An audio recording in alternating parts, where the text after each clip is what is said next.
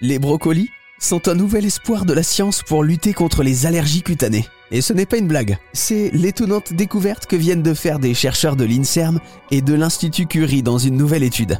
Elodie Segura fait partie de cette équipe de recherche. Elle nous raconte cette surprenante découverte. Dans mon laboratoire, on travaille sur euh, certaines cellules du système immunitaire et euh, en particulier euh, celles qui reconnaissent les microbes et qui comment dire, sont les chefs d'orchestre de la réponse immunitaire. Donc on essaye de comprendre comment elles vont euh, s'adapter aux signaux qu'elles reçoivent de leur environnement pour ensuite euh, euh, avoir la meilleure réponse possible pour la, la, réponse immunitaire. Et alors vous, vous vous penchez plus particulièrement sur les légumes crucifères. Pourquoi avoir choisi plus particulièrement les légumes crucifères d'ailleurs? Alors donc effectivement, dans le cadre de notre travail, on s'est intéressé aux signaux qui sont dérivés de l'alimentation et en particulier euh, des nutriments qu'on retrouve dans les légumes fructifères, donc tout ce qui va être euh, brocoli, euh, chou, chou de Bruxelles, mais on trouve également les mêmes molécules dans certains navets ou dans le radis noir.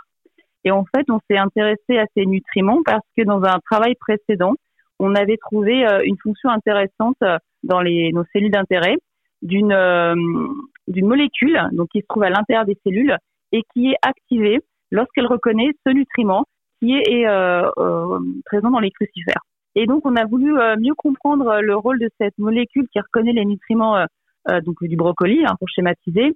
Et donc, on a, on a entrepris de nouvelles études, et en particulier une étude où on a vraiment cherché à, à, savoir si les, les nutriments issus du brocoli, donc vraiment de l'alimentation, avaient un impact profond ou pas sur la réponse immunitaire. Donc, on a, on a fait un schéma expérimental où euh, on, dans des modèles animaux, on va euh, donner de la nourriture qui contient ou pas euh, ce nutriment particulier qu'on veut étudier et qui est présent naturellement dans le brocoli. Et c'est là qu'on s'est rendu compte que ça avait un impact vraiment important au niveau de l'allergie cutanée. Donc pour faire un résumé un petit peu rapide, le brocoli permet de limiter les allergies cutanées. Voilà. Alors ce qu'on a fait aussi, c'est qu'on a voulu comparer une allergie cutanée, donc dans la peau, avec une allergie respiratoire et euh, on a utilisé le, le même produit allergisant. Euh, et en fait, on se rend compte que euh, l'impact de, de, de, notre nutriment euh, ne se fait que dans la peau et pas euh, dans le poumon.